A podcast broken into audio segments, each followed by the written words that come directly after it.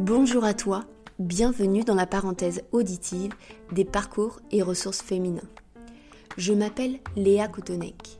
Je suis facilitatrice de changement. J'accompagne des femmes qui veulent reprendre confiance en elles et reprendre leur pouvoir de décision pour les guider vers leur harmonie intérieure. Bienvenue dans ce podcast Confiance et Harmonie. Dans ce quatrième épisode, c'est avec joie et bonheur de te retrouver. Je voulais te partager dans ce nouvel épisode du lien entre l'esprit et du corps. Je t'ai beaucoup parlé dans le dernier épisode du cadre de référence, c'est-à-dire ce qui fait ce que nous sommes aujourd'hui, notre éducation, nos idées, nos opinions, nos croyances, notre situation du moment. Le lien avec le sujet d'aujourd'hui est ce que l'on vit s'imprime dans notre corps. Ce que nous faisons laisse une trace dans le corps. Cela s'appelle l'engrammage mnésique. L'article du cerveau à tous les niveaux, qui est disponible sur l'agence Science Presse, nous explique que ce que nous faisons s'imprime dans le corps. Ce que nous faisons laisse une trace dans le corps, dans la mémoire du corps, dans la mémoire cellulaire. L'article met aussi en avant la plasticité du cerveau, c'est-à-dire que nous sommes tout à fait capables de faire et d'apprendre de nouvelles compétences. La mémoire est une reconstruction de tous les jours et l'intelligence n'est pas fixée d'avance. On peut apprendre à s'améliorer tout au long de notre vie, car notre cerveau se modifie constamment. À partir de ce constat-là, on peut tout à fait agir sur ce que nous vivons, pour notre propre bien, pour notre propre service. Je vais te donner d'autres exemples. Dans la sagesse tibétaine, on dit que le corps communique avec nous en nous envoyant un ensemble de petits signaux qu'il faut savoir détecter. Car ils peuvent révéler des mots plus profonds. Je vais te dire une citation tirée de cette sagesse tibétaine. Écoute ton corps quand il chuchote et tu n'auras pas à l'entendre crier. Voici quelques exemples des signes que le corps envoie et je suis bien d'accord que pris dans notre quotidien, il n'est pas toujours évident d'y faire attention. On a tendance à les réprimer jusqu'au moment où le corps crie à travers la douleur ou à travers l'expression de la maladie. Voici quelques exemples de signes que le corps nous envoie. Le premier, peut-être le plus répandu, est le mal de tête, ou migraine, ou céphalie. Je tiens à préciser que je ne suis pas médecin, je ne suis pas psychologue, euh, je tire tout ça de, ma propre expérience, des formations que j'ai suivies, de mon cheminement. En aucun cas, euh, ce que je dis euh, ne doit empêcher un suivi médical ou un suivi de votre propre médecin. Donc je disais que les maux de tête étaient un des premiers signes que le corps pouvait envoyer. La deuxième réaction que peut envoyer le corps passe, peut passer par la peau, les affections cutanées. En effet, la peau est notre premier rempart, celui qui nous protège du monde extérieur. Pour la petite info, chacun d'entre nous possède environ 2 mètres carrés de peau. Et la peau possède environ 5 millions de cellules sensorielles à travers laquelle nous pouvons sentir le chaud, le froid, la douleur, la douceur. À travers euh, les manifestations de la peau, nous pouvons avoir l'acné, l'eczéma, le psoriasis. On peut considérer que les poussées de psoriasis, d'herpès, d'eczéma ou d'acné sont favorisées par euh, le stress et la contrariété. Selon le docteur Daniel Poméret, dermatologue et psychanalyste à l'hôpital Saint-Louis à Paris, 80% des maladies de peau ont une origine psychologique. Et il dit, celui qui en est atteint est quelqu'un qui a beaucoup de choses à dire mais qui n'y parvient pas. Il parle alors avec la peau. La peau et les émotions sont intimement liées. C'est la jonction entre le dedans et le dehors. Et donc, la peau est le lieu privilégié de l'expression émotionnelle. Et les raisons de cette interaction, chose que je ne savais pas et que je trouve tout à fait intéressante, c'est que les raisons de cette interaction, c'est que le cerveau et la peau pourraient venir du fait qu'ils se forment en même temps, au 21e jour de développement de l'embryon. Comme autre signe que l'on peut avoir, que le corps peut manifester, ce sont la perte de cheveux. La perte de cheveux est généralement comme, vue comme un signe de fatigue, peut être liée aux changements hormonaux, mais aussi euh, au stress, au surmenage, au choc émotionnel. Et le corps, euh, quand il est confronté pardon, au stress, se met en mode survie et se recentre sur euh, les fonctions essentielles.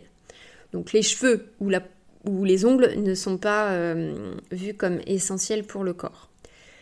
Donc le stress euh, conduit à ce que les follicules pileux ne fonctionnent plus et cela empêche du coup la croissance des cheveux. Mais du coup, cette perte de cheveux, en fait, touche directement à notre identité en tant qu'individu.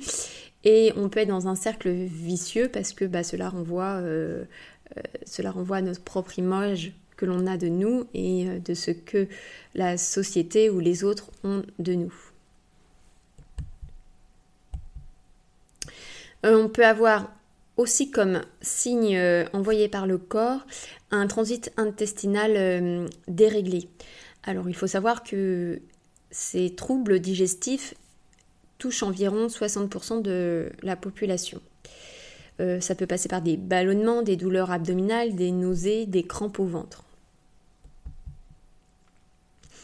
Donc la majorité de ces troubles digestifs pardon, sont souvent bénins et dépendent en fait, euh, enfin sont une conséquence euh, de nos, du stress, de l'anxiété, d'une mauvaise euh, consommation d'eau ou parfois d'une alimentation déséquilibrée, un manque d'activité physique et puis la, prise, on va dire, peut-être de médicaments, du tabac.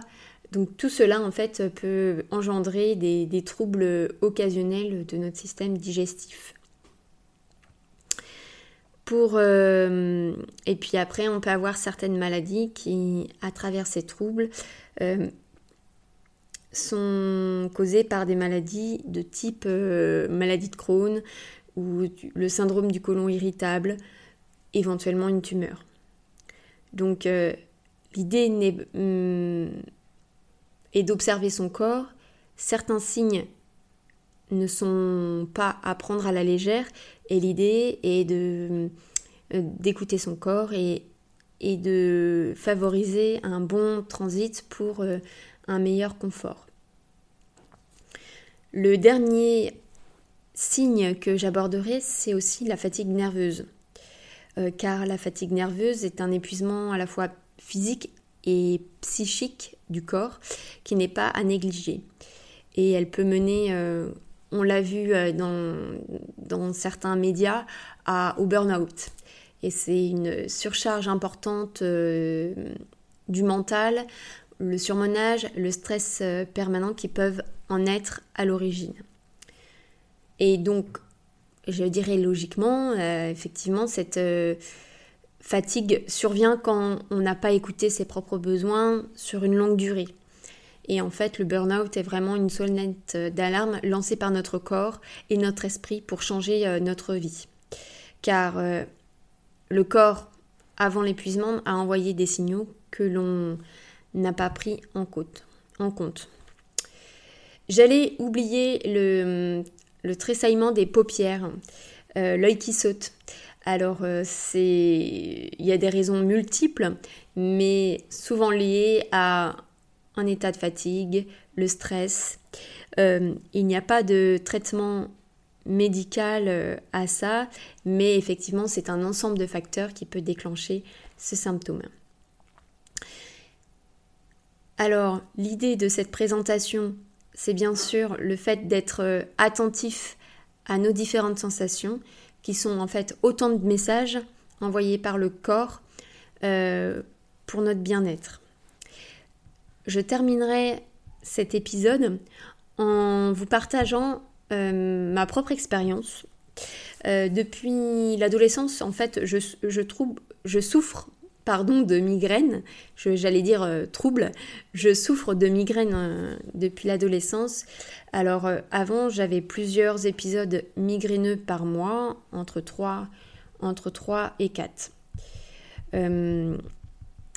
L'intensité pouvait varier, ça allait de la sensibilité au bruit et à la lumière que je pouvais avoir. J'avais besoin parfois de me mettre dans le noir et il m'est arrivé sur quelques épisodes d'aller jusqu'au vomissement. Euh, ma position était, et je suis toujours sur ce point de vue-là, de, ne pas prendre de traitement de fond. Mais encore une fois, c'est euh, mon choix euh, et il ne regarde que moi. Je voulais voir quelle pouvait être la cause de, ces migraines. J'ai donc deux enfants et mes deux grossesses ont été un point de repère euh, dans mon cheminement qui a duré plusieurs, euh, mois. Mais en fait, au cours de mes grossesses, je n'ai pas eu euh, de migraine. Donc le, lien avec mon cycle hormonal et mon cycle menstruel, en fait, était pour moi évident. Donc j'ai suivi un, un programme, en fait, sur plusieurs mois qui permettait un on va dire, un rééquilibrage euh, alimentaire, en tout cas de changer quelques petites habitudes alimentaires pour euh, permettre euh, la baisse des symptômes du syndrome prémenstruel qui intervenait avant les règles et voir comment cela pouvait diminuer l'intensité de la douleur et la fréquence de ces migraines.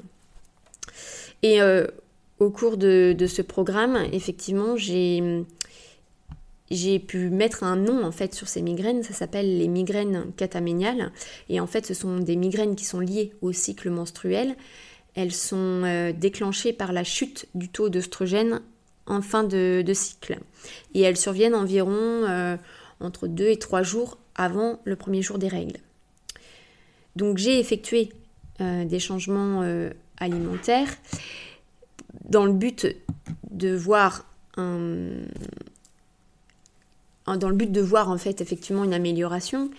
Euh, donc ça a été plusieurs semaines d'observation pour, euh, pour voir effectivement les, les, petits réglages, affiner les petits changements euh, qui pouvaient être bénéfiques pour moi. Et ça a marché au bout de quatre mois. Bien sûr, aujourd'hui, je reste vigilante en m'autorisant quand même des plaisirs. Euh, je pars du principe que si j'ai à 80% du temps, je fais attention, je peux m'autoriser 20% de plaisir. Ce qui m'a aidé aussi, euh, et ça je ne veux pas oublier de le dire, c'est l'ostéopathie. Euh, car ça a été un élément important en fait dans la baisse de mes symptômes. J'ai fait deux séances avec une ostéopathe qui a ciblé tout de suite le problème. Cela m'a permis de comprendre en fait les liens entre mes migraines et mon cycle euh, menstruel parce qu'il y avait vraiment un impact, euh, enfin un lien euh, mécanique au niveau des articulations, au niveau des nerfs et ça a été vraiment aidant pour moi. Et ces séances en fait m'ont permis de prendre conscience que peut-être la une des causes de mes migraines était euh, la tension que j'avais dans la mâchoire et le léger décalement de ma mâchoire. Donc, après euh, ce cheminement, j'ai réussi à baisser l'intensité et la fréquence en alliant donc les changements alimentaires et des séances d'ostéopathie. Je dois néanmoins rester vigilante à mon sommeil, à mon alimentation, à la quantité d'eau que je bois par jour, euh, hum, ne pas être dans un stress euh, permanent. Et donc, hum, je peux dire aujourd'hui que j'ai moins de migraines, que j'ai moins d'épisodes migraineux, que ce sont simplement des légers maux de tête et que tout cela dépend effectivement de la pression que je peux me mettre, de la charge mentale que je peux me définir et donc euh, l'importance en fait euh, de cette prise de conscience qui a, qui a été pour moi nécessaire sur plusieurs mois m'aide aujourd'hui à écouter davantage mon corps et à être euh, plus à l'écoute de mes sensations. Merci de m'avoir écouté et je te dis à bientôt pour le prochain épisode de Confiance et Harmonie. Merci beaucoup de m'avoir écouté encore une fois. À bientôt.